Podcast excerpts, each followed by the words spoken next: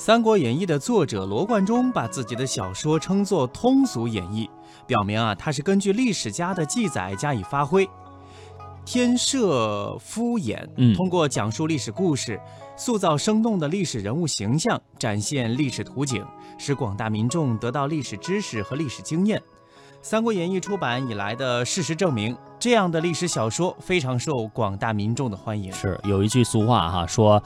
呃，什么来的？老不读三国，少不读西游，是吧？是吗？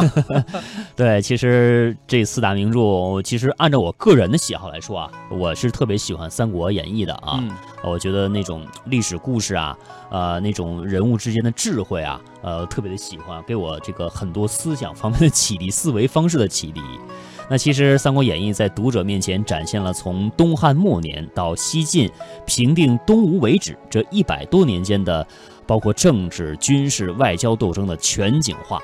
在这一百多年间呢，出场人物也是非常多的啊，大家可以数一数这书中有多少人，可能大家都数不过来。据说啊，有人统计写了一千多个人物啊，突出人物呢都有一百多个。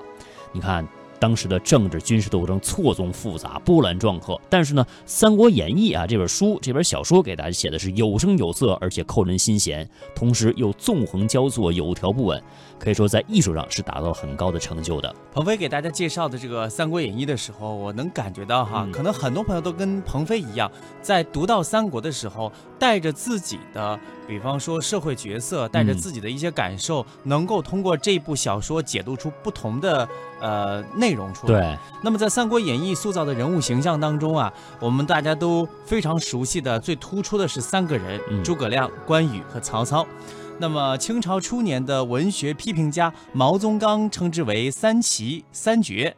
诸葛亮是古今来贤相中第一奇人，嗯，关羽是古今来名将中第一奇人，而曹操则是古今来奸雄中的第一奇人。哎，都是奇人哈。嗯，当然了，这个其实我当年读当年啊读三国的时候也犯过一部错误啊，就是我把这《三国演义》这部小说啊当成三国历史来读了。对，它是基于一定的历史事实，但是它又不同于历史事实。对啊，毕竟是一个小说嘛啊。